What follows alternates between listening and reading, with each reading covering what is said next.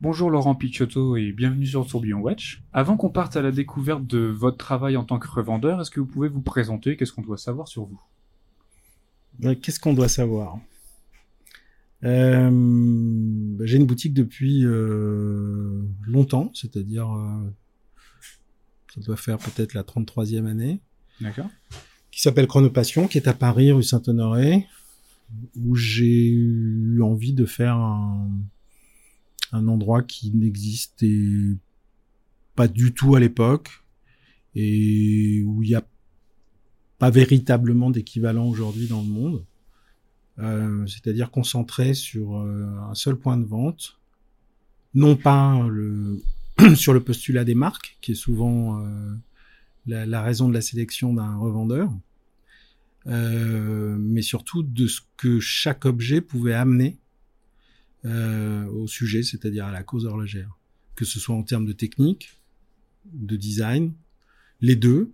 Parfois, il, nous arrive aussi de, prendre des choses qui n'ont pas forcément de prétention horlogère, mais qui vont réunir euh, de l'intérêt autour de, certains métiers d'art ou de certaines techniques bien propres à, certains, et de concentrer donc sur un seul lieu, puisque finalement c'est ce que je trouvais pas euh, à l'époque euh, avant d'ouvrir, et sans négliger les marques institutionnelles, Mhm. quand, quand j'estime de façon donc totalement subjective qu'elles ont euh, un intérêt digne à faire partie de, de, De votre univers, de ce qu'il y a. de l'univers, mais toujours avec ce postulat de dire ok qu'est-ce que ça amène? Parce que Mhm. on y reviendra, mais il y a aussi beaucoup de d'acteurs ou d'objets dans ce métier qui, encore une fois de façon subjective, on peut considérer parfois que ça mène pas grand chose et que c'est, si j'ose, euh, une stupide montre de plus.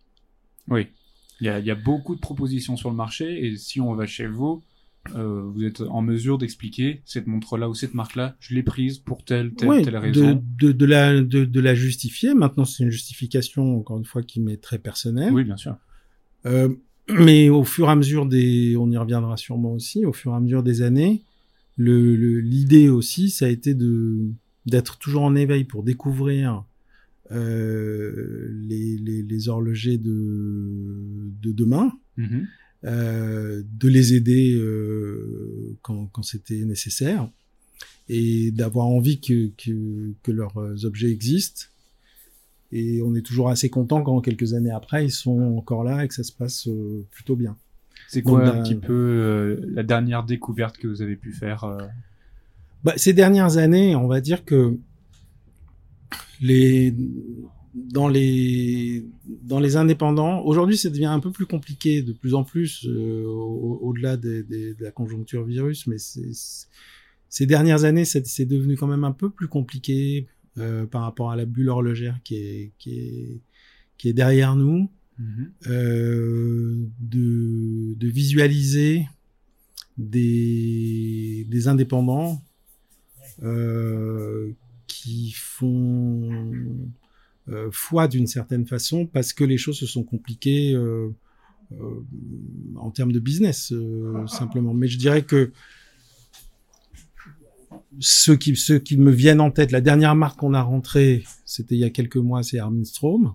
Mhm. Euh, parce que le, le- la démonstration technique, elle est, elle est assez patente. Euh, mais ça ne veut pas dire que ce sera simple. Et si je remonte un peu plus loin en arrière, euh, ça va être euh, des gens comme Récence, mais ça fait déjà dix ans. Euh, ça va être Singer sur le chrono central développé par Agenor. Euh, voilà, c'est un peu les, les, les, les, les dernières en date, euh, donc on va dire euh, entre entre trois mois et dix ans dans les choses, on va dire, euh, enfin en tout cas dans les dans les noms notables. D'accord. Euh, comme vous venez de le dire, vous avez ouvert du coup la boutique Chronopassion. On retrouve principalement des montres là-bas. Hmm. Qu'est-ce qui, comment avez-vous découvert l'horlogerie? Bon, je pense un peu comme euh, un peu comme tout le monde, c'est-à-dire euh, euh, beaucoup de nos clients nous ont expliqué euh, un peu la même chose, c'est-à-dire le jour où on arrive à l'école avec une montre. On passe d'une famille des, gens sans montre avec une montre. Alors, sans aller jusqu'au rite initiatique d'avoir un objet d'adulte qui ne rend pas plus adulte pour autant, selon l'âge à laquelle on, on, a reçu cette montre. Euh, c'est quand même un, un moment euh, pour beaucoup de monde, pas pour tout le monde, pour, pour pas mal de, de, de, monde, un moment euh, assez notable, assez fort. Et on, c'est toujours assez amusant d'ailleurs de se rendre compte que ce, ce, ce côté un peu enfantin qui tourne autour de, de, de ce jouet d'adulte euh, fait que euh, le, le, à l'école ce jour-là, si c'était un chrono, euh, bah, toute la journée on jouait avec son chrono, euh, on n'était pas à donner l'heure à tout le monde, euh, etc. Euh, chronométrer bon, l'apnée. À, à, une autre époque, bien sûr, hein, puisqu'on était, on n'avait pas de téléphone portable, etc. Mais l'autre idée, ce qui est amusant, c'est que le sentiment de, de, encore une fois, sans que ce soit véritablement un rite initiatique hein, ou, ou un passage à l'âge adulte, c'est, c'était le sentiment finalement, c'est quand même un sentiment de, de fierté d'avoir euh, un objet d'adulte alors qu'on ne l'est pas encore. Mm. Et ce qui est amusant, et c'est là où je disais, on en a parlé avec beaucoup de, de, de clients euh, sur euh, justement ce, ce, moment particulier, c'est qu'on peut penser que des années après, quand certains clients sont en train d'acquérir leur Xème, 20e, centième, 500e montre. Euh, c'est un sentiment qui est, qui est un sentiment du passé. Et en réalité, on se rend compte qu'à la réunion de l'après-midi, leur montre n'est pas cachée. Ouais, elle est pas sous là. la chemise. Et que finalement, euh, ce, ce, cette fierté, ce plaisir de, de, de, d'avoir pu acquérir une énième montre, il y a ce côté Madeleine de Proust d'une certaine façon qui revient toujours un peu en, en surface. Complètement. Je suis tout à fait d'accord avec vous. Est-ce que vous vous souvenez de la première montre que vous avez eue? Alors, la, la, je pense que la vraie toute première, a priori, c'était une montre pour apprendre à lire l'heure en, en, analogique, mm -hmm. euh, qui était une mini lip ouais. et qui euh, qui indiquait les le moins un quart, ah oui, le moins 20 avec des, avec des cercles concentriques, avec une, une, aiguille rouge pour les heures, une aiguille noire pour les minutes, et, et donc était, qui était une montre assez pédagogique, euh, manuelle, euh, d'assez, faible diamètre. Hein, euh, du, du, je sais plus, mais un trentième, du, euh, du 30 ou quelque chose comme ouais. ça. Euh, donc ça, c'était vraiment une montre d'apprentissage. Et je dirais que la première montre, euh,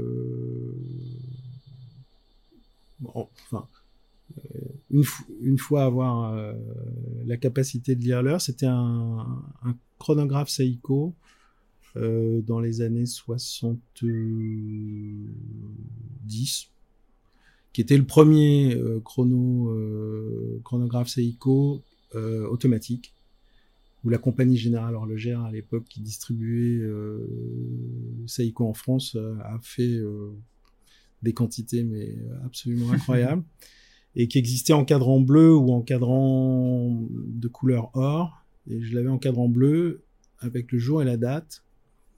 Et le jour était euh, on avait le choix en fait de, de pouvoir l'afficher en français ou en anglais. Oui. Bon, c'est un modèle assez historique dans la collection euh, Seiko, bon, qui a été très, enfin, produit en très très grande série. Hein, euh, ouais. Mais on voit encore beaucoup. Euh, Vous en voyez encore circuler un petit peu? Circuler, des gens qui l'achètent et qui les échangent et qui les réparent, etc. C'est fou. C'est ça qui est magnifique avec la montre, c'est ça peut être à la fois quelque chose qui va vous suivre pendant de très nombreuses années, mm -hmm.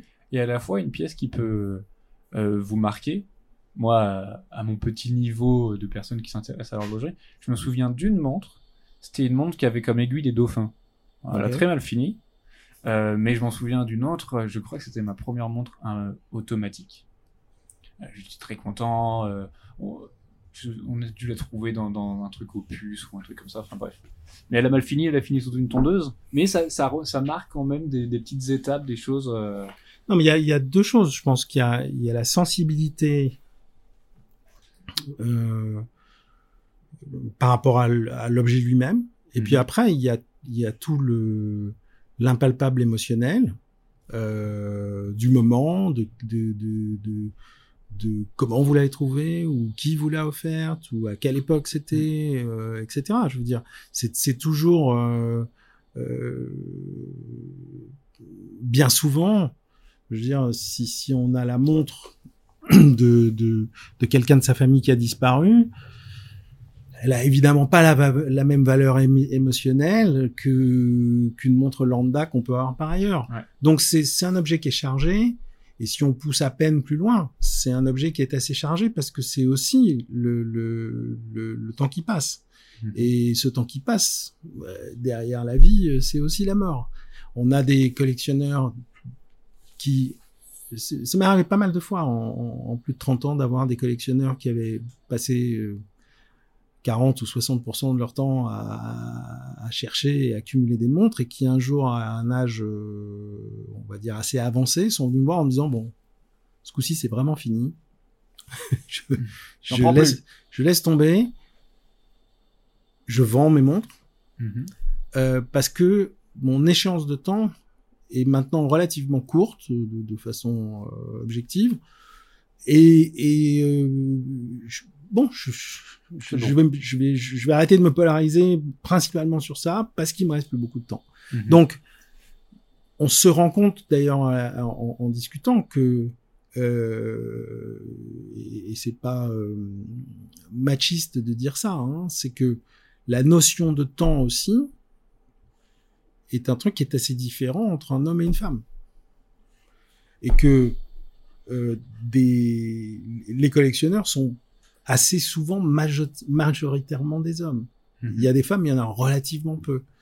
Mais on peut pousser le, le, le- le truc en se disant que le, le temps n'est pas perçu de la même façon. Je parle même pas en plus de, de la notion de temps qui peut être différente d'un continent ou, ou d'un pays à l'autre euh, Ouais. Euh, dans, dans son appréciation et, et, et, pour des tas de raisons culturelles. Mais le, le- la femme d'un de nos collectionneurs nous disait bon, ok, on a des enfants ensemble. Moi, c'est- plus important que sa collection. Ça veut pas dire que lui, sa collection est plus importante que ses enfants, mais on sent une volonté de quasiment euh, euh, de, de pouvoir accaparer par la postérité de sa collection le jour où il sera plus là, d'une certaine façon de, de, de mettre la main sur le temps. Alors, Ouais. bon, on peut rentrer dans des délires, hein, mais donc il y a, il y a quand même euh, des autour de cet objet parce que c'est le temps quelque chose en plus, un peu euh, un peu mystérieux et un peu euh, aussi euh, différent, bien entendu, d'une personne à l'autre. Mais au départ, je crois quand même, mais ça c'est vrai pas uniquement pour les montres. La réalité, c'est que je pense qu'on a en gros deux familles de, de, de personnes. Il y a des personnes qui sont sensibles aux objets, Mhm. que ça intéresse, qui peuvent faire des milliers de kilomètres pour aller voir euh, l'expo euh, ou la vente tel, ou, ouais. le- ou la brocante horlogère ou, ou de voitures ou de, enfin de ce, ce qu'on voudra et qui et, et, et, qui- et qui en face d'eux ont des gens qui euh, considèrent ça comme hérétique en disant c'est vraiment du temps perdu il y a autre chose à faire que d'aller euh, s'intéresser à ces objets la réalité, et c'est ce que vous avez déjà largement vécu au travers du podcast, c'est que derrière les objets, il y a des gens. Mhm. Et si on s'arrêtait aux objets, je suis pas loin d'être d'accord. C'est- Ah Ok, c'est c'est super, on peut, on peut se, se- Il y a des choses bien plus se- utiles sur Terre. sur- Je parle même pas d'utilité, mais je veux dire, on peut avoir une fibre très forte pour des tas de sujets, des, des tas d'objets euh, incroyables, mais c'est aussi souvent parce qu'ils sont fabriqués par des gens qui sont suffisamment dingues pour aller au bout de leur fantasme, de leur délire, euh, et de combattre aussi à certains moments euh, le, le, le- la technique. Euh, je veux dire, le, le, le, le principe de d'inventer, de d'innover, euh, de faire des choses, c'est, c'est, il faut, il faut souvent être un peu inconscient d'ailleurs pour euh, pour se, lancer, dans, dans, dans, ce genre de choses. Donc, donc finalement, je, je c'est, toujours un peu dans cette dualité des, des, des, gens réceptifs ou pas réceptifs aux objets que je trouve que euh, ce que comprennent pas souvent ceux qui s'intéressent pas à, ces sujets-là, euh, voire à pas grand chose, sont, mm. préfèrent vivre euh, autre chose au travers du sport, au travers, de plein de trucs, ne mesurent pas finalement, même si ça peut être très abscon, hein, si on enferme 20 collectionneurs dans une pièce pendant une semaine, quelqu'un qui s'intéresse pas au sujet, euh, il, va devenir fou. il va hurler au feu pour s'en aller parce que il va dire d'abord je comprends pas la langue et puis puis je, je... qu'est-ce que je fais là? Mais il peut éventuellement aussi être piqué par la chose. Ouais, voilà. Bon, même si je crois que tout ça, on revient au, au début, c'est un parcours initiatique personnel mm-hmm. où chacun à un moment, bah, euh, il y a des gens qui ont une montre et puis ça les ça les a pas marqué plus que ça. Exactement. Et puis d'autres que, que, que ça que ça a nettement bouleversé euh, pour rentrer dans une pathologie euh, bon avec des risques assez mineurs mais euh, qui, qui occupe, euh, qui occupe une bonne partie de leur temps. Voilà. J'avais une autre question pour vous. Qu'est-ce qui fait que vous avez lancé Chronopassion et euh, si vous pouvez, enfin, vous avez déjà un petit peu expliqué ce qu'est Chronopassion un peu dans mm. l'introduction. Est-ce que vous pouvez revenir dessus? Pourquoi vous avez lancé Chronopassion mm. Et qu'est-ce que c'est? Pour les gens qui ne connaissent pas du tout Bon, alors il, il, y a aussi des époques, hein, c'est-à-dire il faut replacer les choses dans leur contexte. Euh, on va dire que à l'époque en 80, 87, 88, le marché horloger n'a absolument rien à voir avec ce qu'il est devenu euh, dans les années 90 ou dans les années 2000 mhm. euh, ou encore aujourd'hui.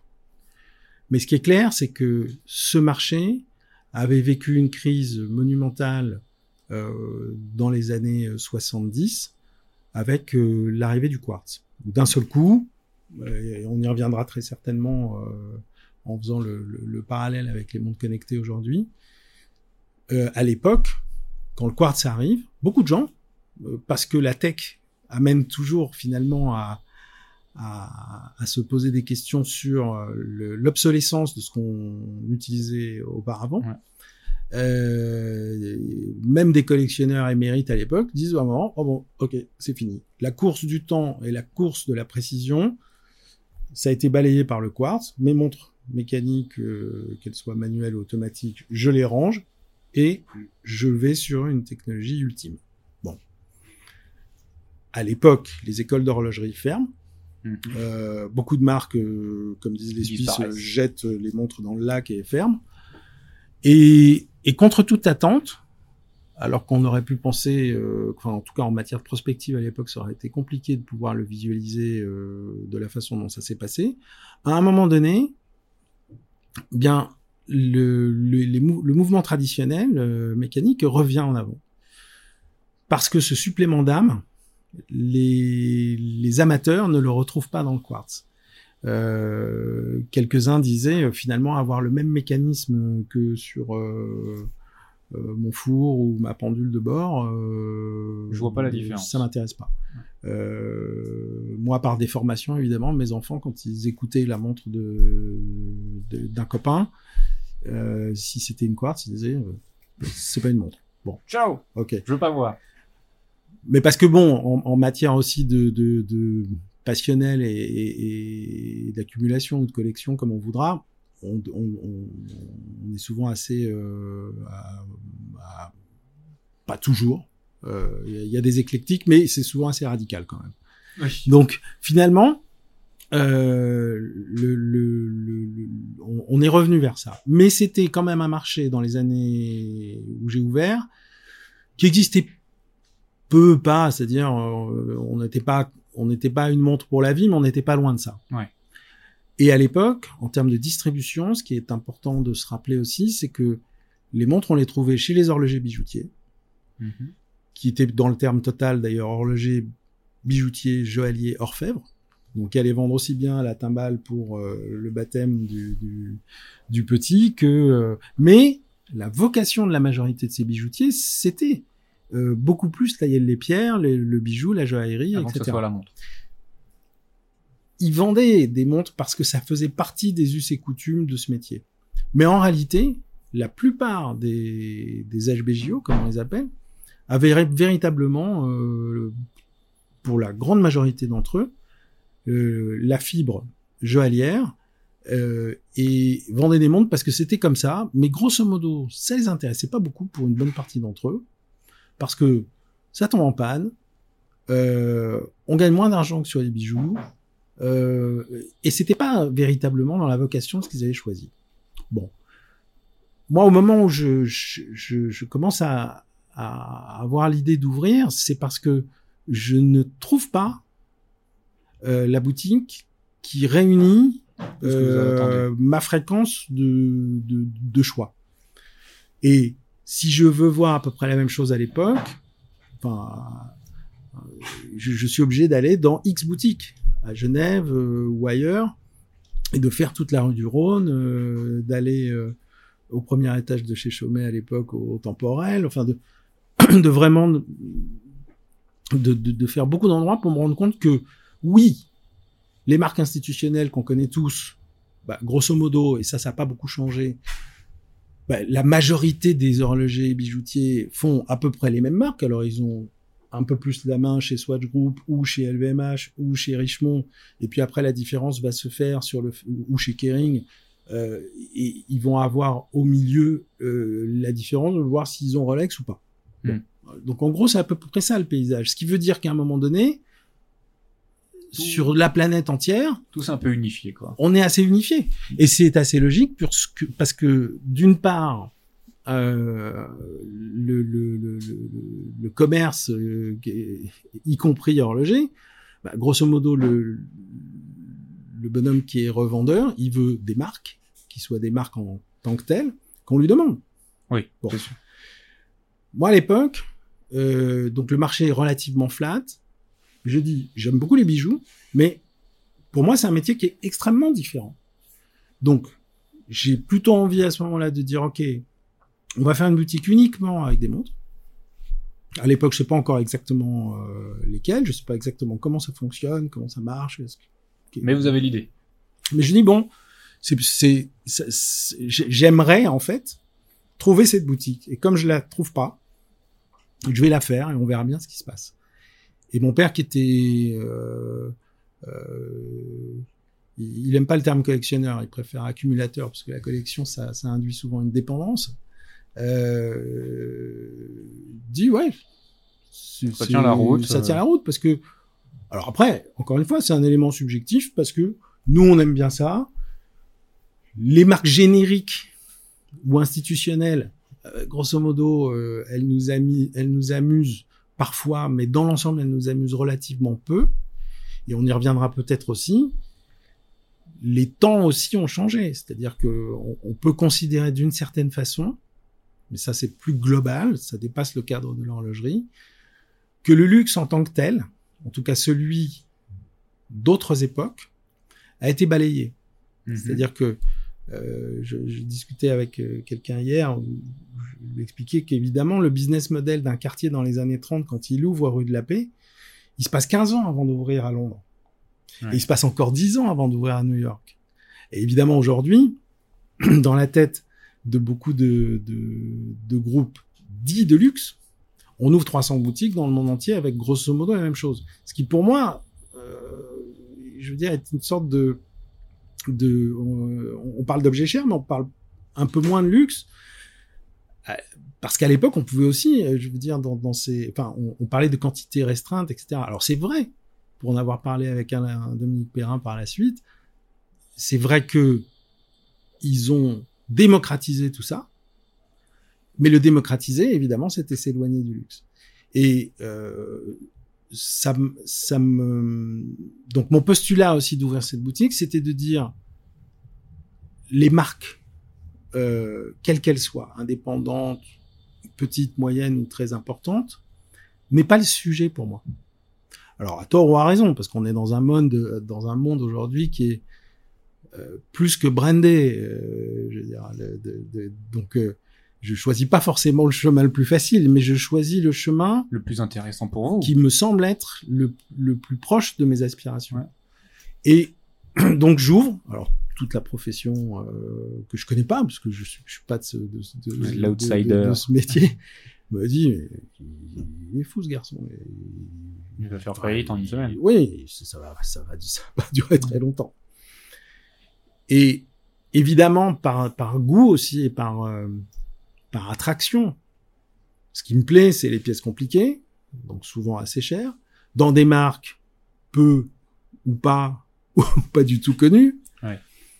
Et j'ouvre euh, au départ en monomarque avec Gérald Janta, euh, parce que mon père est client chez lui à l'époque, et qu'il est un des rares à l'époque à faire plein de complications et à faire quasiment des pièces à l'unité. Euh, alors là, les, les- les gens se disent bon bah ok, bon, bon courage. Un fou en plus. Bon. Donc on, donc j'ai démarré comme ça. Euh, Comment vous avez, pardon, excusez-moi, comment vous avez trouvé votre premier client? Parce que vous êtes, vous- comme vous l'expliquez, vous avez une boutique qui est Mm. unique en son genre, euh, avec un monomarque, Gérald Chanta, et vous me dites si je me trompe, et pas spécialement très très connu à l'époque. Non. Euh, il fait des montres, comme vous disiez, presque à l'unité. Ouais. Comment vous réussissez à trouver Et probablement les plus chers du marché à l'époque Ouais, aussi. ça. Comment vous, qu'est-ce qui s'est passé pour Alors, votre premier client euh, À l'époque, j'ai j'ai 27 ans, donc j'ai la naïveté euh, à l'époque de croire euh, que il, su- il suffit d'ouvrir une boutique avec la plus merveilleuse collection de Gérald Ginta Et les personnes arriveront. et que euh, ceux que ça intéresse seront là. Bon, alors c'est pas totalement euh, vrai, mais c'est pas totalement faux non plus. Ouais. Mais ça concerne une population de niche, c'est-à-dire que euh, le, le, le, le- premier vrai client, il est venu au bout de trois mois d'ouverture. Pendant trois mois, j'ai absolument rien vendu. Bon, euh, mais les gens qui s'intéressent à un sujet, je parle, on parle aussi d'une époque où il y a, il y a pas Internet. Hein. Bah oui, c'est ça, c'est ça que euh, je trouve intéressant, c'est comment vous avez Donc, fait à pour aller les chercher. À l'époque, je vais pas les chercher. Je veux dire, j'ouvre dans une artère touristique, euh, euh, et puis voilà. je- je- et- mais j'achète des pièces qui, de mon point de vue, sont euh, suffisamment euh, fortes en technique et en personnalité pour, pour, pour intéresser les gens qui s'intéressent déjà à cette marque. Et donc, ils ont commencé à venir, et un de mes, un de mes premiers clients, est devenu euh, un de mes clients les plus importants pendant euh, les, les, la première dizaine d'années de notre activité. C'est-à-dire, j'ai eu un client avec qui on a fait peut-être 50% du, du, du business tout de suite parce que c'était quelqu'un qui avait déjà euh, plus de 1500 pièces. Bon, et donc qui était dans une, une frénésie. Et quelque part, le fait qu'il vienne au début de lui-même, c'est parce que c'est quelqu'un qui s'intéresse au sujet, et c'est pas parce qu'il n'y a pas de web à l'époque que le type est pas au courant parce que il y passe beaucoup de temps. Ah bah oui, il y a un nouveau mec à Paris qui a ouvert un truc, euh, Mm. il fait Ginta, etc. Deux ans après, je, je deviens multimarque parce que euh, à l'époque, je vendais peut-être une quarantaine de montres dans l'année en, en Gérald Ginta, ce qui était bien, mais ce qui était, ce qui était, ce qui était de, de, de mon point de vue pas, pas suffisant. Et je deviens multimarque, mais au lieu de passer de une à deux marques, je passe de une à 15 marques. Mhm.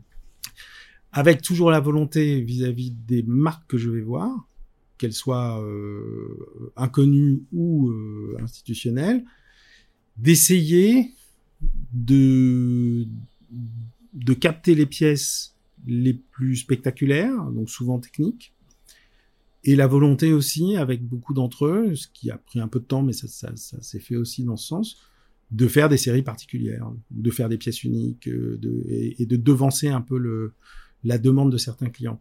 Parce que c'est un métier aussi où beaucoup de, de gens à, à l'époque étaient plutôt dans l'idée de dire je commence à faire un truc spécial quand on me l'a commandé. Mhm. Moi, je, je trouvais plus intéressant de faire un truc spécial et de prendre le pari que c'était suffisamment spécial pour intéresser euh, les, les- les gens que ça intéresse justement. Donc, donc j'ai pas été véritablement les chercher. Le truc s'est fait, mais ce qui est vrai, c'est que de 88 à 95, c'était pas un marché très dynamique. Euh, on n'était pas dans des habitudes, enfin on était très loin de ce que c'est devenu par la suite. Il y avait des, donc j'étais, je faisais mieux chaque année, Mhm. mais c'était quand même euh, difficile. Et puis la notion qu'on met souvent un peu de côté, alors qu'elle est évidemment fondamentale, euh, mais qui rejoint la naïveté de se dire euh, si j'ai les montres qui me semblent être les plus terribles, je je, je vois pas pourquoi les, les, les clients viendraient pas. Bah, c'est de se c'est de se dire en réalité que constituer une clientèle à plus forte raison sur des objets de grande valeur, ça prend du temps. Oui. Et ça prend du temps parce que d'abord, on n'achète pas quelque chose à des valeurs très élevées à quelqu'un en qui on n'a pas confiance. Ça, c'est le premier point. Et la confiance, Ça faut du gagne. temps. ça se gagne.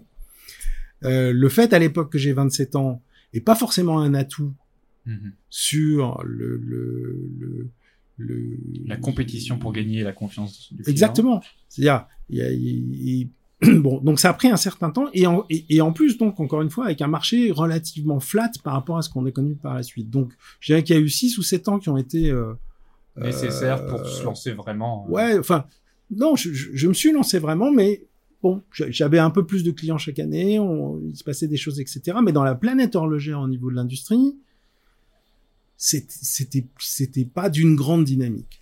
Et on va dire de 95 à 2000, j'ai commencé à sentir qu'il y avait des, il y avait un frémissement, qu'il y avait des choses qui se passaient, il y a des choses qui étaient en préparation.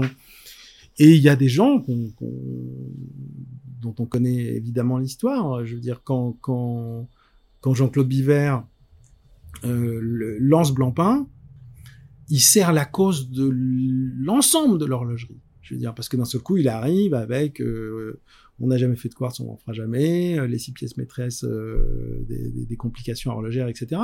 Et je me souviens de, il y avait des papiers qui sortaient. euh, je me souviens d'un Figaro magazine de six pages sur le sujet, où d'un seul coup, cet univers devenait un univers un peu un peu plus Présentable, euh, public, Ouais, public, communicant, et, et des gens découvraient un sujet avec avec justement ce côté ce côté métier d'art, ce côté euh, très décalé par rapport à l'époque de dire il y a encore des gens qui travaillent comme ça euh, euh, en pantoufles, qui font des pauses toutes les demi-heures euh, et qui euh, peuvent passer des, des, semaines, heures, voire ouais. des mois euh, sur euh, sur une montre et je parle même pas de de, de, de, de- de la recherche et développement euh, à des prix qui pourraient qui pouvaient aussi paraître euh, insensés. Euh, Les gens se rendaient absolument, enfin inconnus. C'était c'était plus inconnu qu'excessif en disant ah bon il y a des montres euh, à un million de francs ou à deux millions de francs, je suis pas au courant.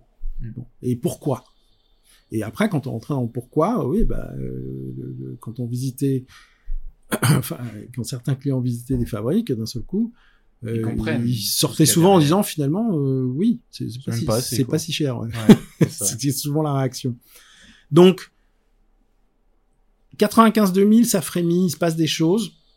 Et puis, euh, tous ces éléments convergent vers aussi une situation euh, particulière du début des années 2000, où là, les choses ont explosé.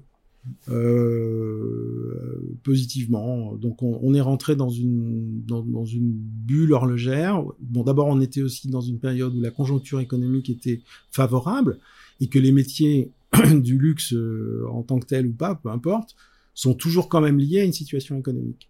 Mhm. C'est-à-dire que euh, le, le, le, le, client du luxe, euh, si la bourse ça va pas, euh, il est pas là. Si le change ça va pas, il est pas là. Si, enfin bon.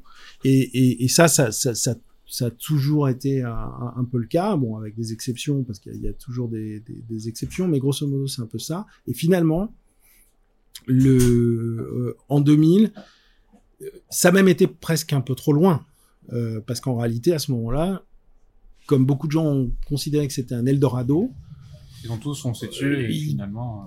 euh, on s'est retrouvé avec une, une offre euh, de marque absolument pléthorique, y compris de gens qui étaient pas forcément dans l'horlogerie. C'est-à-dire que, et encore aujourd'hui, on, on est tous d'accord pour dire que euh, dès qu'on a un nom, euh, donc une marque de puissance de feu euh, plus ou moins planétaire, ben, il y a toujours une gamme de montres dedans, qu'on soit Mm. joaillier ou qu'on soit dans la mode ou qu'on soit euh, dans l'automobile ou qu'on soit dans n'importe quel secteur d'activité.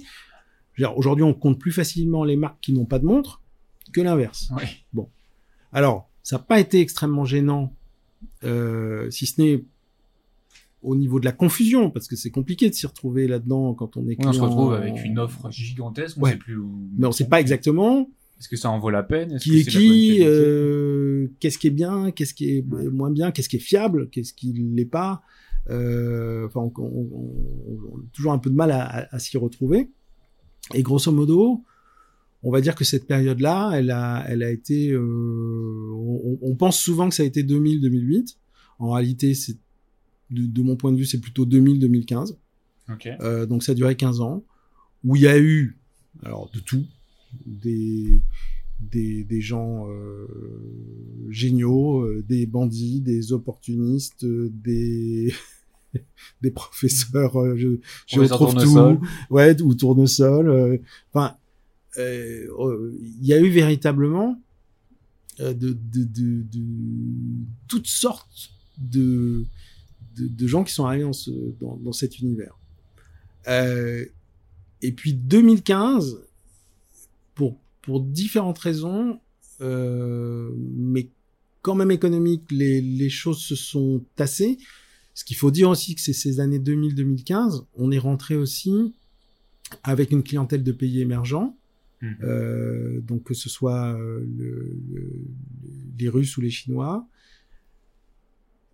et beaucoup de marques d'ailleurs, euh, et notamment de groupes, pensaient que bon, bah, c'était un Eldorado pour euh, trois siècles. Ouais. Bon, on a C'est bon, ça s'ouvre, on fonce, Ouais, et voilà. il y aura Euh, suffisamment de man pour voilà, tenir. On euh, est tranquille pour euh, toujours. Ouais. Bon, euh, ça c'était être un peu euh, Optimiste. euh, optimiste parce que bah, tout ça a été régulé, Mhm.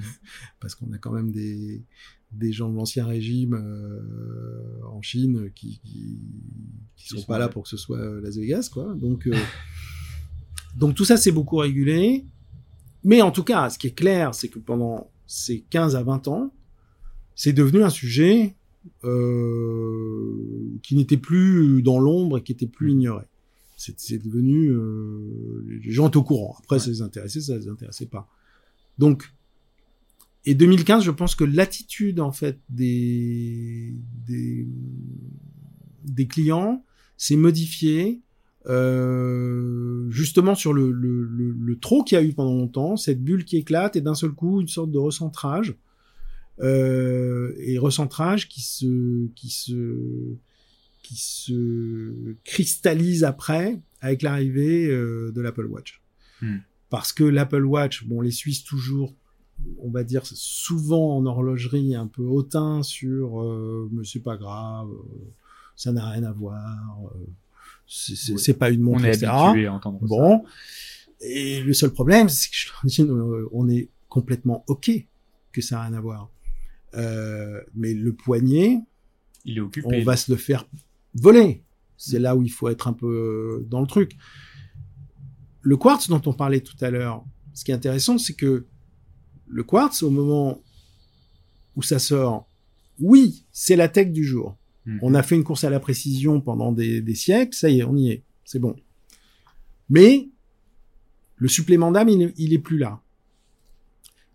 Donc on se bat finalement à l'époque, et c'est pour ça que finalement le, le- le- la mécanique triomphe. C'est qu'on se bat plus sur la, la précision, mais sur le supplément d'âme. Et c'est ce qu'on devrait faire avec l'Apple Watch. et sur la pérennité. Oui, bien sûr. ouais. Et mais la différence, c'est que la précision sans supplément d'âme, on est très loin des milliers ou des centaines de milliers ou des millions d'applications possibles avec une montre connectée, Mhm. qui évidemment euh, se retrouve avec l'indication de l'heure, mais qui est, j'ai envie de dire, largement secondaire. Ouais. Et vient de façon frontale aussi avec des gens qui vantent la tradition et donc le passé, Et d'autres qui Et- vantent le futur. en fait. et qui vendent en tout cas au moins l'époque contemporaine. Ouais. Et du, coup- du coup, ça donne une touche d'obsolescence terrible pour ceux qui continuent à communiquer en, en perruque poudrée et en calèche. hein. de façon assez claire. Donc, beaucoup. À un moment, il faut euh, si si on, enfin aujourd'hui bon je travaille avec plus, de 30 marques et je, vois beaucoup de monde dans, cette industrie depuis longtemps. On, est assez nombreux à être d'accord qu'on ne peut plus communiquer de la même façon. Après on peut disserter sur euh, c'est temporaire euh, demain on paiera avec les yeux et machin etc mais enfin bon Microsoft euh, la Google Glass on n'y est toujours pas.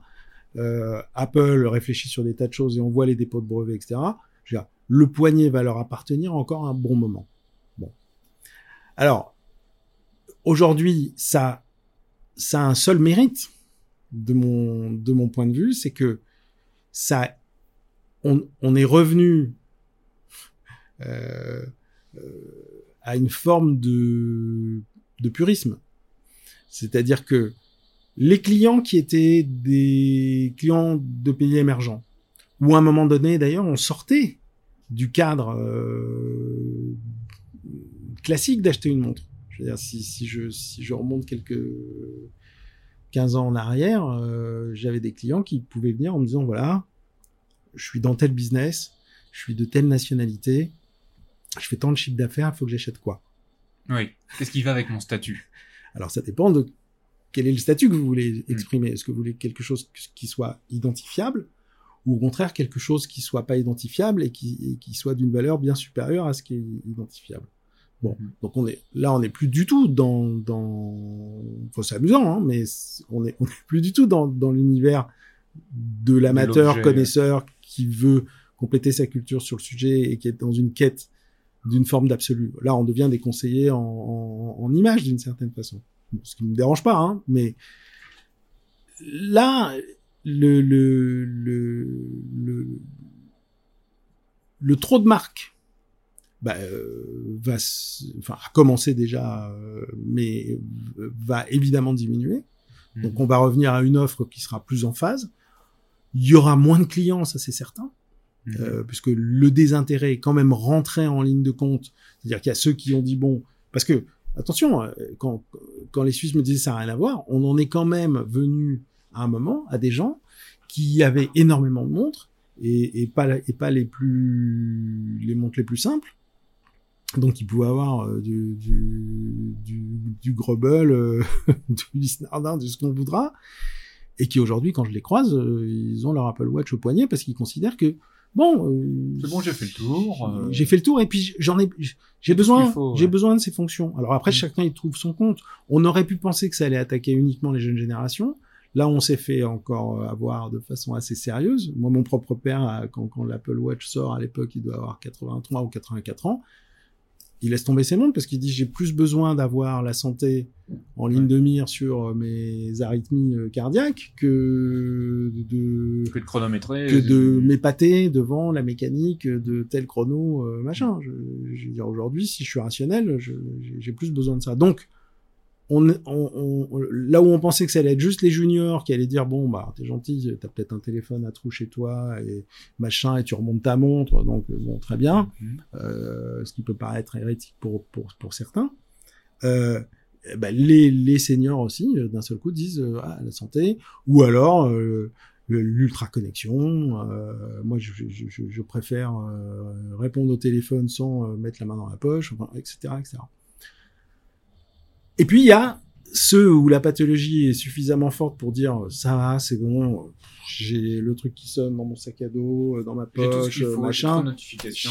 j'ai pas truc. envie euh, après d'avoir en plus un truc euh, qui, qui, qui fait plus penser à un bracelet électronique ou que je vais avoir pour certaines occasions, c'est-à-dire Si je vais faire du sport. si je vais faire du sport ou si je voyage euh, ou si je vais dans les endroits où si on me la pique, je m'en fous. Bon, ok. Euh, donc il reste des amateurs. Maintenant, il faut qu'il en reste suffisamment Pour faire vivre les, les marques. les marques et toute la chaîne de distribution. Mm. Euh, parce que c- quelqu'un disait, euh, on peut aussi à ce rythme-là devenir des vendeurs de sabres japonais, c'est-à-dire euh, que ça va intéresser euh, Un ou deux personnes. Voilà. euh, toute petite, Ouais. un tout petit nombre de gens euh, qui sont euh, qui sont sur des sujets euh, qui intéressent personne. Et justement, à propos de, de toute la chaîne, euh, de, de, de toutes ces chaînes de vente, Mm. maintenant, aujourd'hui, euh, comment fonctionne le monde du revendeur? Vous, comment Mm. ça se passe aujourd'hui? Euh, Le monde du revendeur, hein, il, enfin, il s'est toujours passé très simplement. Euh, Si vous deviez l'expliquer rapidement à une personne, ah, comment ça fonctionne? Schématiquement, Ouais. je, je, je suis, je suis agréé ou adoubé par telle ou telle marque. C'est-à-dire, je dis bonjour, euh, monsieur X. J'ai envie de, de, de, de vendre vos montres. Euh, cette marque va me dire oui ou non. Mhm. Euh, et si je le fais, ben, je vais acheter ces montres et puis je vais les revendre. Alors, ben, c'est c'est très schématique, mais en gros, c'est ça. Les grandes lignes, c'est ça. C'est Ouais. vous allez voir une marque, bonjour Ouais. monsieur, Hmm. je suis intéressé par tel ou tel modèle. Oui, non, si c'est oui. Non, je suis pas intéressé par tel ou tel modèle. Je suis intéressé pour être représentant euh, de, de, de cette marque. Donc, donc, on, on parle C'est important euh, la on- nuance à l'expliquer. Oui, parce que si je dis je veux tel ou tel modèle, on va me dire attendez, chez nous ça marche pas comme ça, Hmm.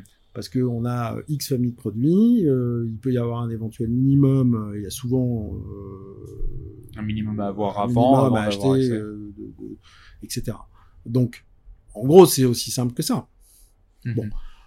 Après, le, le- comment dire? Donc, dans, dans ces critères-là, ce qui compte, c'est quoi? C'est l'emplacement, Mhm. le sérieux du bonhomme euh, qui qui est qui est euh, à la- À la tête de tout ça, propriétaire de, de, de, de cette boutique. Euh, voilà, parce que parce que comme dans tous les métiers, il y a, des détaillants qui sont euh, euh, clean, euh, d'autres pas du tout, d'autres. alors, c'est comme ça que ça s'est organisé au fil du temps. Maintenant, les mutations qu'il y a eu, parce qu'il y a eu des grosses mutations à la distribution, d'une certaine façon, on peut considérer que pendant longtemps, mais ça on le retrouve aussi dans énormément de métiers, les marques en tant que telles considéraient que vendre leurs propres objets, c'était vraiment sale et vulgaire. Ok. Il fallait trouver des gueux suffisamment euh, Un peu fou. euh, pugnaces pour faire ce boulot à leur place. Ok. Ce qui veut dire que dans toutes les artères du monde où il y a à peu près aujourd'hui dans, dans ce, ce- ce- ce branding global, à peu près les mêmes enseignes, euh, presque dans le même ordre dans les plus grandes artères des différentes villes du monde, il y avait des indépendants qui étaient des euh, revendeurs, des Mhm. détaillants, des et qui appliquaient les codes, alors soit en multimarque, Mhm. soit en monomarque, mais qui travaillaient pour le compte de. Euh, et 25 ans plus tard, Ils ont été remplacés par les boutiques. euh, les marques se sont mis finalement à dire bon, on va s'en occuper, Mm. et sont devenus des acteurs aussi du retail. Ok. Alors moi j'ai participé à ça d'une certaine façon parce que c'est- venu petit à petit, de, de, de façon un- peu expérimentale et insidieuse au début dans notre métier, mais dans les années 90, euh, François Benamias qui était qui était pas encore CEO de la marque, mais qui, qui était qui était Piguet. Piguet, qui était qui était arrivé euh, euh, quel- enfin, relativement peu de temps à- avant. On a un rendez-vous avec la, la direction de l'époque, c'est-à-dire Steve Urquhart et Georges-Henri Mélan et François-Henri Benamias. Et ils disent, voilà, bah, en fait, euh, on n'a pas de boutique Audemars Piguet. Et on se pose la question, on aimerait bien... euh, et comme on travaille bien avec toi et que ça se passe plutôt bien, euh, on voudrait savoir si- qu'est-ce que t'en penses, Ouais. est-ce que ça t'intéresse, etc. Donc, on, on ouvre la boutique Audemars à l'époque, donc mais mitoyenne de chronopassion et communicante. Euh, et on se rend compte à l'époque, mais ce qui est assez logique, hein, c'est pas c'est, pas un, un scoop à ce moment-là, mais que évidemment, eux leurs clients c'est des détaillants depuis des années et que le client final ils ont Ils pas idée de qui Ouais. c'est et qu'est-ce qu'il veut et quel, quel est quel- et pourquoi et comment etc et et donc on il y a un certain nombre d'années où on est dans des donc on se bagarre sur des trucs parce que je leur dis à un moment si, je suis pas suffisamment livré et que j'ai une boutique où votre nom est au-dessus de la porte et qu'il y a rien dedans Il va y avoir un problème. c'est quand même dommageable pour vous avant que ça le soit évidemment pour moi mais c'est votre marque quoi qui qui qui qui va qui va pêcher si j'ouvre une boutique de marque au contraire je dois trouver le plus enfin le plus proche de tout ce qui existe dans cette marque et, et, et- surtout aussi des choses qui, qui sont spécifiques, spéciales, qui n'existent pas ailleurs que dans les boutiques de la marque. Donc, beaucoup de maisons ont fait leur apprentissage à ces époques-là. Donc, nous, on a fait 10 ans euh, sur, euh, sur cette première boutique euh, Audemars à l'époque. Et puis après, comme ça se passe souvent, mais ça se passe, euh, dans- encore une fois, hein, dans le vêtement, dans plein d'autres métiers, dans, dans la musique, dans plein de choses. Une fois que les choses ont été appris, digérées, assimilées, euh, bah, ils ont cassé le contrat, ils ont été ouvrir euh, euh, en face. Bon.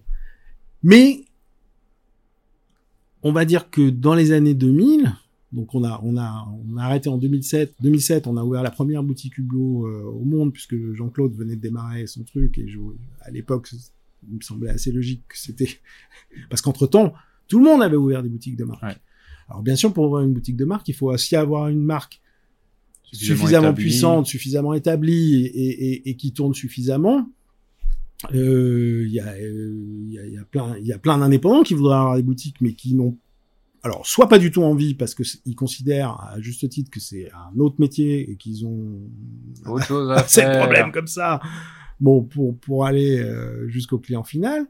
Et de l'autre côté, des des gens qui qui qui ont qui disent euh, euh, non mais nous ça ça ça nous intéresse d'avoir un réseau etc. Voire puisque ça a été aussi après le, euh, si on revient à Audemars l'autre étape d'Audemars à un moment de dire bah, je ferme la distribution. Je n'ai plus que mon réseau de boutiques fermé. Euh, donc je ferme tous les détaillants qui, ont aidé à construire la marque pendant des années. Euh, ce qui a été le cas pour Richard Mille aussi, où la distribution s'est fermée il y a maintenant euh, quatre ans de, de- de mémoire. Euh, bon, après, ce sont des choix de de de de- des marques ou de, politique. ouais, ouais, bien sûr. tout à fait. Mais ce qui, donc, ce que je veux dire par là, c'est que entre l'époque, on va dire le, le, le, le panorama, le paysage, retail, horloger ou pas horloger, euh, dans le monde entier, on est passé vraiment des indépendants à des marques qui sont devenues des détaillants. Et ce qui a suivi dans le même temps, mais de façon relativement logique, c'est que le prix des fonds de commerce dans le monde entier, aujourd'hui, n'est quasiment plus euh, prenable par un, dép- un indépendant. Parce que c'est-à-dire que des fonds de commerce qui pouvaient euh, valoir euh, 300 000 euros ou 500 000 euros ou 1 million d'euros, aujourd'hui valent 10 millions d'euros, 15 millions d'euros, 20 millions C'est vraiment etc. budget. sans, sans parler des loyers, etc. Donc, bon, maintenant, certaines, certaines maisons aussi institutionnelles, et non des moindres, restent dans l'idée que c'est pas leur job. Mhm. Et ils continuent. Alors, ça veut pas dire qu'ils ont pas de- des boutiques de marque, mais ils préfèrent dire, OK, on va aller voir un tel, comme on l'avait fait avec Audemars ou comme on le fait encore aujourd'hui avec Hublot. On va aller voir des gens qui, mais nous, on n'a aucune envie de constituer un, un parc de Un fonds de commerce à travers le monde. On va aller voir des gens qui, qui en ont envie de le faire, et s'ils ont envie de le faire, ils vont ouvrir des boutiques euh, de telle marque ou de telle marque, etc. avec euh, avec nous sous la forme d'un deal, d'un contrat, euh, etc. Et en appliquant évidemment le, le, le- enfin, qu'il soit au niveau, que ce soit en termes de formation, que ce soit en termes de, de- Bien sûr, de parce que pour représenter la euh, marque, il y a sûr, quand même des exigences. évidemment, bien sûr. On a vu là, avec, euh, on est en plein dedans, euh, la crise du coronavirus, il y a bah, du coup une bonne partie des gens qui ne peuvent plus voyager. Ouais. Et euh, bah, du coup, ça fait toute une manne de clientèle qui ne peut plus venir, que ce soit à Paris ou n'importe où. Physiquement, ouais. Physiquement, ouais. Comment vous vous êtes adapté ou comment vous vous adaptez à cette situation en tant que revendeur euh, Ben, nous, comme euh, comme la plupart d'ailleurs des des des revendeurs de parisiens et, et notamment du centre de Paris, on a toujours eu une clientèle à 80%, voire 85% étrangères. Mhm. Les 15%, les 15% restants en ce qui nous concerne, étant pas des Français, euh, étant des Européens, Mhm. Euh, dont, dont il reste, euh, on va dire, peut-être 7% de Français. Donc, aujourd'hui, le, le, virus, il, il, il, il nous, il nous a augmenté de façon importante les ventes à distance, Ouais. Mais qu'on traitait déjà. Je veux dire, euh, on n'a pas de site e-commerce, mais on a toujours finalement fait de la vente à distance euh, au travers de de- de- d'emails, de, messages Insta euh, euh, ou de messages par rapport à notre site, etc. Euh, mais évidemment, la vente à distance, c'est pas la même chose que la présence physique dans une boutique. Bien sûr. Donc, quelqu'un qui venait pour quelque chose, quand il est physiquement là, il peut partir avec euh, complètement autre chose, ou avec euh, ce, ce pourquoi il était venu, plus autre chose. Mhm. Là, quand on vend des photos à distance, c'est pas la même histoire. Alors, ça veut pas dire que, ça se fait que- pas, mais que c'est ça se fait pas. plus compliqué. Euh, mais on, et puis ça dépend du type de client qu'on a en face de nous. Hmm. Euh, cet été, on a un client japonais. bon, le gars, il voit les posts, les trucs, etc. Et il dit bon, je veux ça, je veux ça, je veux ça, ok. Et donc on fait une formidable vente parce qu'il a la capacité, d'une certaine façon, non pas d'acheter des photos, mais d'acheter sur, sur photo. Bon. Ouais. Il y a des clients qui sont, surtout dans des prix très élevés, sont, Ils veulent voir la pièce, ils veulent. Ouais, euh, ouais. D'ailleurs, c'est pas une question, pas une question de prix, mais forcément, je veux dire, c'est plus compliqué d'acheter une montre à 300 000 sur, euh, sur, euh, ce que j'ai vu sur un iPhone. Ouais. Mais il y a des gens qui le font de façon Mm. très relax. Mm. Il y en a d'autres qui disent bon, excusez-moi, moi j'ai j'ai besoin de la voir de plus près, etc. Mais là en ce moment je peux venir à la quarantaine, machin, c'est c'est le beans, donc euh, bon, donc ça ça ça complique évidemment euh, les choses parce que on, on- on- euh, tout le trafic parisien à l'heure actuelle, il est il est comment dire euh, extrêmement réduit puisqu'il y a, il y, a, il y, a, il y a plus cet afflux touristique. On le voit d'ailleurs dans la densité de la rue Saint-Honoré, c'est pas la densité habituelle. On a beaucoup plus de place. clair. Euh, comment vous voyez l'évolution du marché avec cette arrivée du, du digital, des marketplaces, pour pas les nommer, tout ce qui est un peu chrono 24, etc.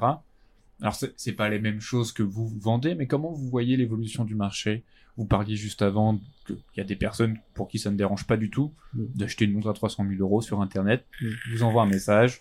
J'ai vu que vous avez une Frank Muller. Je veux celle-là. Euh, J'habite à tel endroit. Vous me l'envoyez. Bon, alors ça dépend de quoi on parle. Parce que l'argument sur le net, c'est souvent le prix.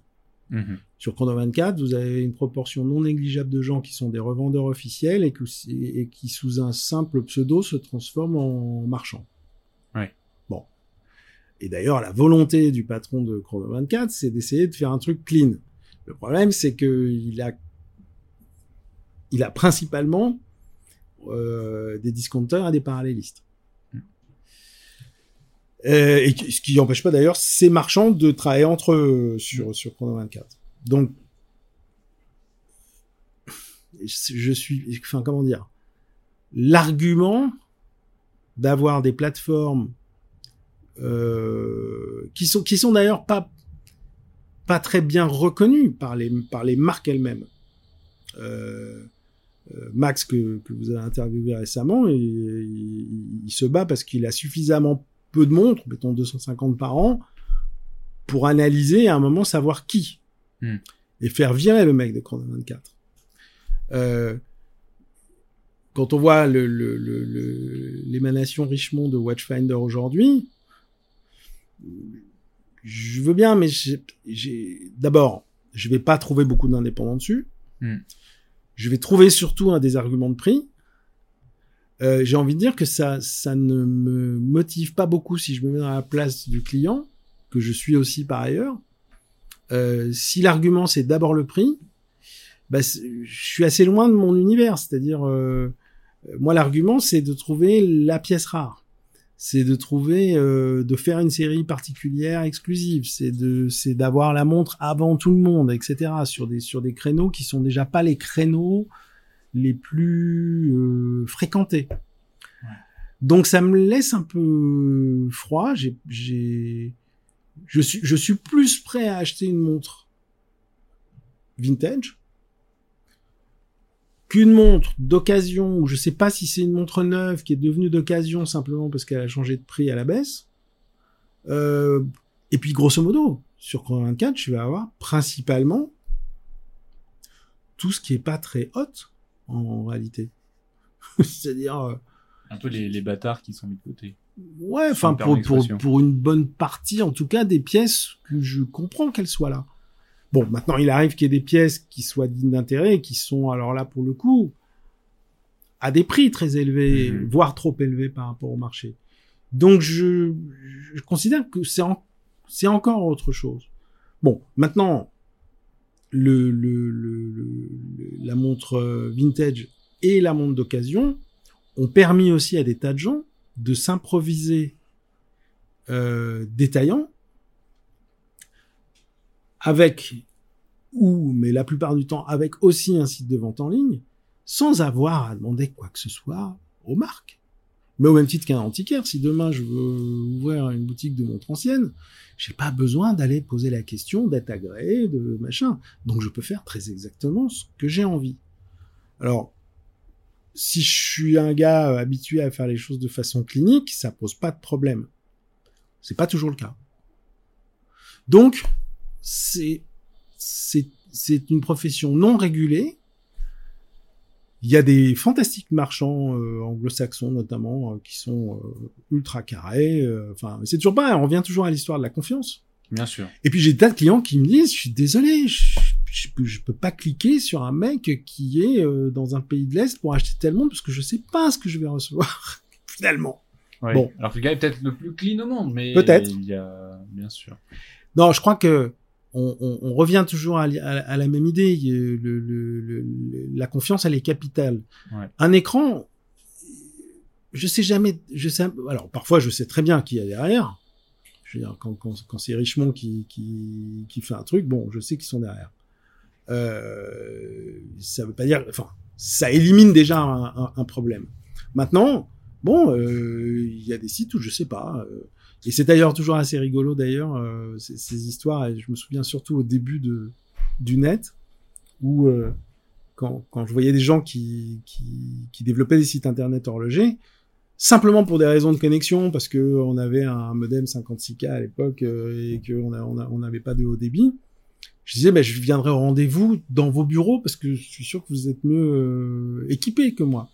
Et je me souviens de gars dont je tairais le nom, qui avait des sites à l'époque, qui disaient on a rangé pendant trois jours parce que les mecs ils étaient dans une cave et ils avaient- alors ils avaient un site magnifique mais derrière euh, C'était dans le euh, garage ou dans la cave. on n'était pas du tout à la NASA quoi hein, Ouais. dire. On faisait avec ce qu'on avait sous la main. donc donc ce ce, ce, ce filtre du, du, du, du site il ne remplace pas finalement la confiance de la réputation le le, le le- d'avoir fait aussi euh, ses preuves, c'est-à-dire euh, on a des tas de clients parfois avec qui on n'a jamais traité et qui vont nous envoyer euh, quelle que soit la somme. Parce qu'en quelques clics ils voient que ok ça fait longtemps qu'on qu'on œuvre et qu'on est la main dans la main avec ceux que vous avez interviewés et les futurs Comment vous voyez euh, quelles sont quelles sont les tendances que vous voyez chez les consommateurs? Vous alors consommateur c'est pas le bon mot Ouais. Comment comment on peut vous consommez pas votre montre le matin quand vous levez Non. vous consommez pas vos boucles d'oreilles euh, le matin quand vous levez J'avoue. non le client Le client, ouais. euh, consommateur, on va laisser ça aux, aux grandes surfaces, ouais, ou aux mecs qui vendent des, des baskets. Euh, Quelle est un peu la tendance actuelle au moment de la crise là, du Covid-19 C'est les gens vont forcément vers des, des pièces un peu euh, euh, qu'on appelle les pièces refuges. Est-ce qu'on a une majorité des gens qui se disent pièce refuge, je vais me prendre une Rolex, une Patek euh, ou euh, une Audemars Piguet, et une autre qui disent je me fais vraiment plaisir, je me prends une montre d'un gars, euh, d'un horloger indépendant ou un truc. Comment Alors la première partie de la réponse, elle est intéressante. Aujourd'hui, les marques qui fonctionnent sont les marques qui n'ont pas forcément des innovations euh, extraordinaires, Mhm. qui sont dans le métier depuis longtemps ou pas, mais elles ont tout un trait commun. Si je mets dans le même sac, euh, dans l'ordre qu'on voudra, parce que sinon on n'est pas sorti d'affaires, mais euh, en mettant, comme vous dites, euh, Rolex, Patek, Charmy, Audemars euh, et, et Journe depuis peu, Hmm. Le trait commun de ces cinq marques, alors j'utiliserai peut-être pas valeur refuge, mais en tout cas, Il rassure. c'est les marques aujourd'hui qui ont joué et axé la valorisation.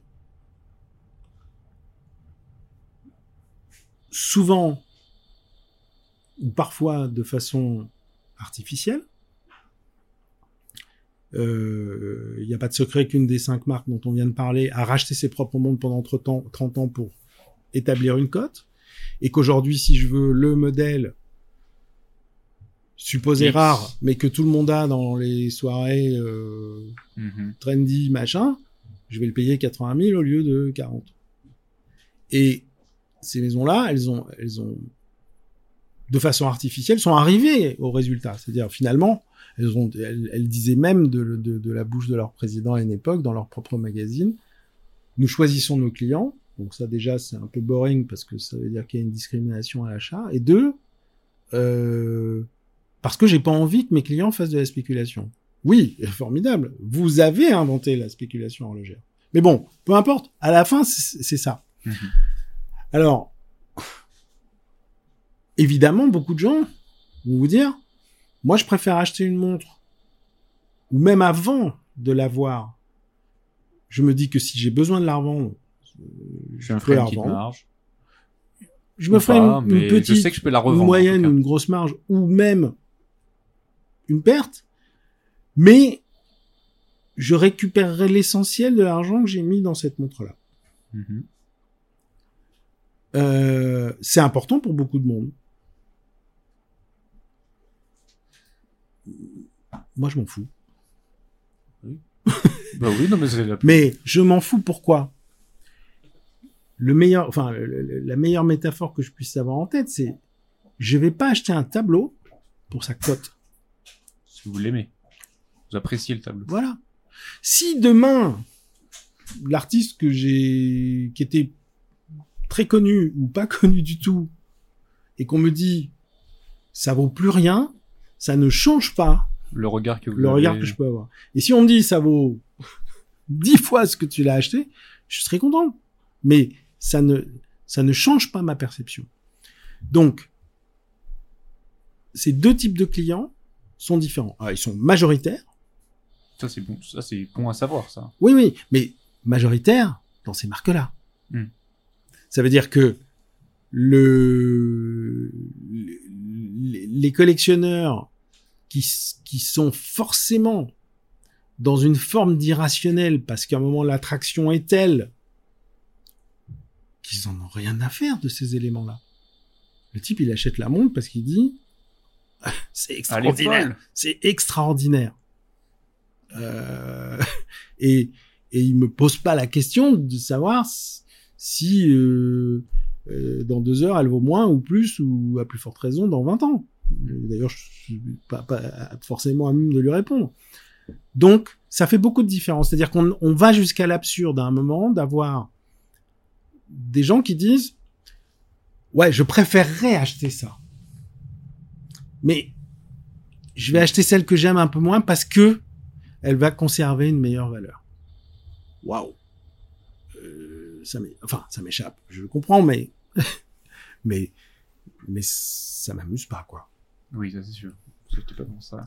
Est-ce que vous avez une anecdote un peu à nous raconter que vous avez pu vivre grâce à Chronopassion Une anecdote ou même une rencontre avec quelqu'un qui vous a un peu marqué euh? Je- J'en ai mille. On va faire un autre podcast spécialisé juste sur les anecdotes. mais après, ça dépend sur quoi ou sur qui plutôt. Comme vous voulez, c'est vraiment s'il y en a une là qui vous Non, vient parce en que tête. si ce sont des anecdotes clients, je peux pas vous en parler. Non, non, bah bien sûr. Non, mais est-ce que vous pouvez nous Parce que notre fonds de commerce, c'est nos clients Ouais. et nos clients, c'est le secret. Bien sûr. Mais on a eu des anecdotes avec euh, des, des, des, des, des, clients. Euh, je, enfin, je peux vous en raconter des heures. Euh, que ce soit des, des, des, gens qu'on connaît pas du tout, que ce soit des rockstars, que ce soit des, euh, j'en ai plein, mais je, je, ça, je, peux pas vous en parler plus que ça. Mmh, très bien. Mais il se passe, il, enfin, en, en, plus de 30 ans, il s'est passé beaucoup de choses euh, qui, qui dépassent l'entendement, ça c'est sûr. Euh... On va couper les micros, vous allez me raconter tout ça. C'est bon, on finit là. non mais, je veux dire, c'est logique aussi parce que on a des produits d'exception aussi, c'est ça qui est voilà, c'est-à-dire on a on a des on a des drôles de dingues qui font des des, des, des drôles de pièces dingues.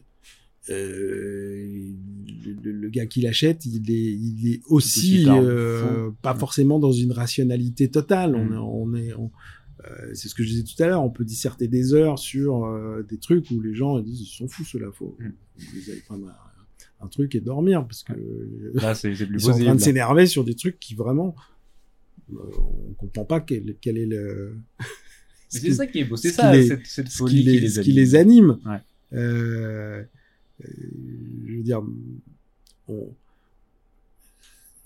je suis encore aujourd'hui euh, quand, quand on a des discussions avec tous les tous les toutes les marques avec qui on travaille ou avec les clients mais mais avec les marques par exemple enthousiaste de voir naître la prochaine pièce parce qu'elle me rend dingue aussi. Hmm. Et quelque part, si, alors c'est pas parce qu'elle me rend dingue qu'elle va rendre dingue mes clients finaux, mais souvent quand même. Ouais. Et euh, euh, enfin, j'ai écouté le podcast avec euh, Max le jour où l'espèce pirate HM6 elle arrive. Moi, j'ai pris cinq douches froides dans la journée parce que sinon je j'avais pas suffisamment. On en a vendu, je crois, quatre euh, je, je, peux, je peux pas passer devant mes clients. Mais euh, je, je... Vous auriez bien aimé.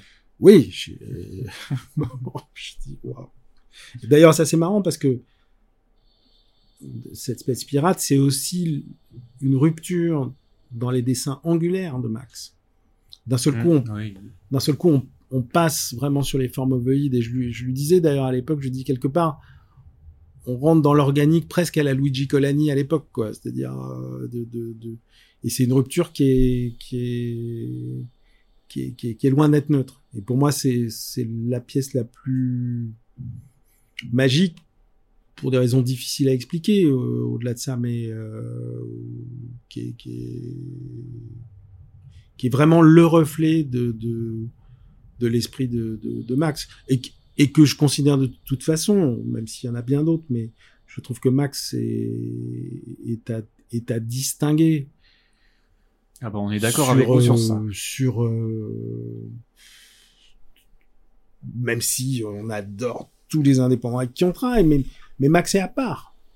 Euh, et, et j'écoutais le pote, enfin j'écoute souvent ce qu'il raconte et on se parle souvent. Euh, lui, quand on le pousse d'ailleurs un peu dans ses retranchements, il dit, non, c'est juste que euh, dans un milieu où finalement c'est le, niveau fait que c'est plus facile de briller. Je lui dis non, c'est pas pas vrai. C'est il y a y a une il y a une sorte de fibre ouais. euh, particulière. Et on a on a fait beaucoup beaucoup de, de, de discussions et, et j'étais toujours toujours très content d'ailleurs quand à un moment je lui dis tiens et si? Et il dit ça c'est bien on va adopter, on va, on, et il il dit ok, on va, on va intégrer cette idée-là dans, dans, dans notre pièce. Moi, c'est ça que je trouve passionnant, c'est ça que je trouve amusant. Et l'échange que vous pouvez avoir avec, euh, en tout cas, Max. Euh, on parlait des détaillants, je veux dire, les détaillants qui font à peu près tous les mêmes choses. Qu'est-ce qu'ils font? Ils achètent des références, donc ils cochent des cases. Hmm. Mais je, je, je, passe un temps infini avec beaucoup de maisons pour euh, d'abord comprendre, mais surtout essayer d'aller plus loin. On a toujours en gestation un certain nombre de trucs spéciaux qu'on va faire avec telle ou telle maison. Euh, ou quand quelqu'un m'appelle en me disant tiens, voilà, on va sortir euh, au mois d'avril prochain une nouvelle pièce, je parle de, de, de marque indépendante, mais on a trouvé une idée où on va faire en fait la même montre, mais on va la proposer dans trois exécutions similaires, mais avec trois fonctions différentes, mais basées sur le même principe. Euh, je dis au mec, ok, je veux les trois, mais je les veux dans le même coffret avec le numéro un. Hmm. Parce que là, c'est plus le coffret avec trois matières. C'est quand même trois mondes différentes, même si c'est le même mouvement, mais pour un, un résultat de fonction euh, propre à chacune des trois pièces. Bon, je- donc moi j'ai beaucoup de, de, de, de, de, de- de gens avec qui on bosse dans, dans ce métier qui considèrent que je, je suis pas un détaillant. Ils disent t'es un t'es un, une sorte de marginal, euh, voire un galériste. Ou, Bon, mon boulot c'est quoi? C'est d'étonner les, les, gens. Alors c'est sûr que le gars qui cherche une montre valorisable ou valeur refuge comme on voudra, j'ai pas grand chose à lui raconter. D'abord parce que ça ça m'intéresse pas, mais aussi parce que j'ai fait conférence là-dessus à Hong Kong à- quand, je, faisais la vente aux enchères de, ma collection pour repartir de zéro il y a, maintenant trois ou quatre ans, je sais plus, où j'expliquais à des, parterres de, milliardaires euh, amateurs. Euh, je, leur disais en fait, bien sûr la, la, la, la prospective, c'est toujours un truc un peu euh, casse-gueule, mais vous êtes en train d'acheter des montres qui ont été faites en grande série industrielle pour 1 million de francs suisses, 3 millions de francs suisses, machin, etc. Des trucs qui valaient 150 balles, quoi. Bon. C'est pas parce que je donne un coup de baguette sur le prix que cette montre se transforme en fait de la haute horlogerie. Hmm. Alors qu'autour, vous avez des gens qui, aujourd'hui, font des trucs C'est plus qu'une Extraordinaire. Ouais. Qui sont déjà euh, féeriques en termes de, de, de, de, de, tech horlogère et qui sont très éloignés des prix de la montre de grande série que vous achetez euh, au, au- au- au prix du, du Cosmos. Vous devriez peut-être imaginer que ces gens-là, demain, si ça fait partie effectivement de vos critères ou de vos fantasmes, c'est ça, demain, ça vaudra peut-être beaucoup plus. Je n'en sais rien, mais on peut le penser. Je fabrique des guitares et je collectionne les guitares. Euh, une guitare électrique Les Paul de 1959, ça valait 260 dollars. Bon, la fabrication, elle a pas beaucoup changé. Il y a choses, euh, mais il n'y a pas eu d'évolu- d'évolution techno majeure. L'année 59 est une année particulière sur la composition de cette guitare, à bien des égards. mais aussi parce qu'on n'est pas dans un process industriel. Donc le type est en train de fumer son cigare, il bobine le micro, il peut faire 20 tours de plus. Aujourd'hui, une Gibson 1959, ça vaut entre 130 000 dollars jusqu'à 300 000. Et je parle pas des guitares artistes parce que là, ça peut être plusieurs millions. Bon. Donc, je dis, moi, je connais par cœur. C'est-à-dire, c'est la même chose quand le type achète une montre qui valait 150 balles dans les mêmes années. Mais qu'il la paye, euh, la différence par rapport à, au fait que le crapaud se transforme pas en fait, c'est qu'à un moment donné, quand je joue cette guitare, je comprends pourquoi ce modèle spécifique de cette année-là, euh, il n'y a pas eu grand-chose de mieux, ni avant, ni, après. en termes de son. Même si le son est aussi une notion relative, mais on est quand même assez nombreux. Enfin, c'est pas étonnant que c'est ce modèle-là qui a euh, explosé les cotes. C'est pour ça, je pense, je rebondis sur ça. Mais attention, le, un marché, c'est une résultante du hasard, mais aussi des gens qui travaillent le hasard. hein. Mm. C'est-à-dire un marché, il se fait aussi avec, on en parlait tout à l'heure, avec l'intervention des marques. Les commissaires-priseurs peuvent influer. Des clients peuvent influer. Je veux dire, Il y a beaucoup de choses à prendre en compte. Quand on voit certaines marques qui rejoignent le groupe des mousquetaires, euh, valeur refuge pour reprendre votre expression, bah, la marque qui rejoint le truc est une marque dont un monsieur a acheté les montres 1, 2, 3, 5, 6 millions de francs suisses depuis plusieurs années. Alors évidemment, ça a un impact. D'un seul coup, on se dit, oh là là, euh, il se passe un truc, ça peut-être. Et, et ça rejaillit d'ailleurs, parce que ces, ces ventes sont en train d'augmenter. Donc, je, je, je je reviens à l'idée du tableau. Euh, Il y a des galéristes qui ont fait euh, des artistes, qui ont fait des les, hauts et les bas de, de certains. Mais je je, suis- je suis je, je peux être très rêveur. Je, je peux me laisser euh, vraiment aller sur, sur, sur beaucoup de choses, mais à un moment donné, je pense que l'élément déterminant, et surtout pour me retrouver euh, au milieu de gens qui ont à peu près tous la même montre, parce qu'à la fin, alors, je trouve ça super boring, quoi. C'est très rare. Ah oui, mais on arrive dans un truc et tout le monde a Un truc différent. un truc. Enfin, il y a, y, a, y, a, il y a peu de marques, mais c'est à peu près tous le même modèle. Je veux dire, c'est comme devant les hôtels. Vous arrivez, c'est les mêmes bagnoles. Moi, je veux bien. Il y a une très belle Bentley, très belle. C'est euh, très beau, mais il y a pas beaucoup de. Et puis il y a un mec qui arrive euh, avec un muscle car américain. Et d'un seul coup, tout le monde va le voir. Ah, il est pas dans les codes. Hmm.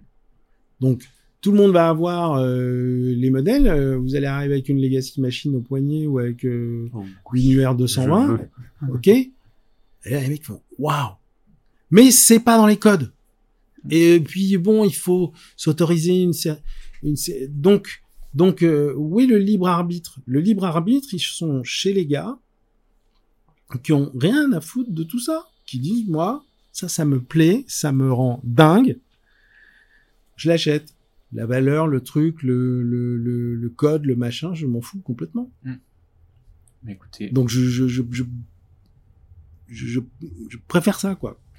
Mais écoutez, je pense qu'on en a pris énormément avec tout ce que vous nous avez dit, que ce soit sur le marché, sur ce que vous avez pu faire. Merci encore, merci énormément.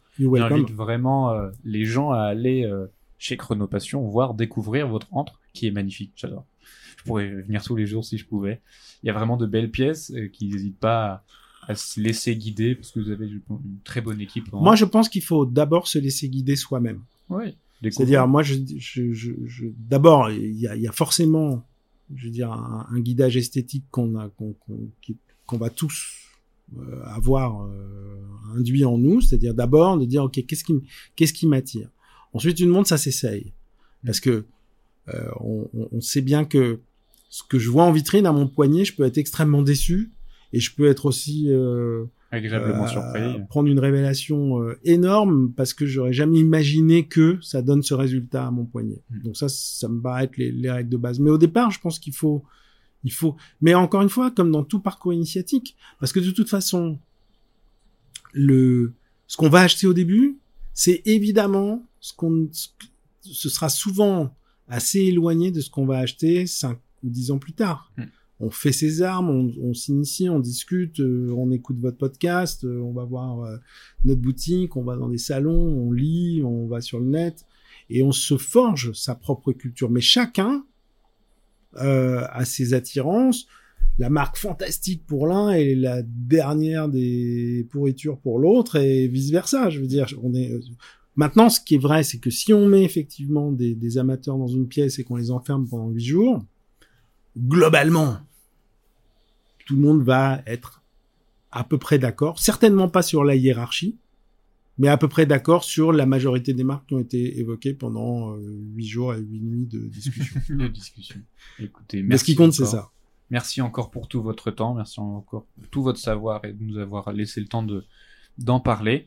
Euh, J'invite les gens à, à, su- à vous suivre sur les réseaux sociaux, c'est Chronopassion, c'est tout aussi Ouais. simple que ça. Allez visiter votre, votre site internet. Euh, S'ils peuvent se déplacer, qu'ils se déplacent pour voir votre boutique, qui est très intéressante. Euh, qu'ils n'hésitent pas du coup à avancer dans leur parcours initiatique. Merci encore Laurent Picciotto. Merci à vous. Et puis je vous souhaite une excellente journée et peut-être à, à très bientôt dans nos tourbillons Watch. Ça marche. À bientôt.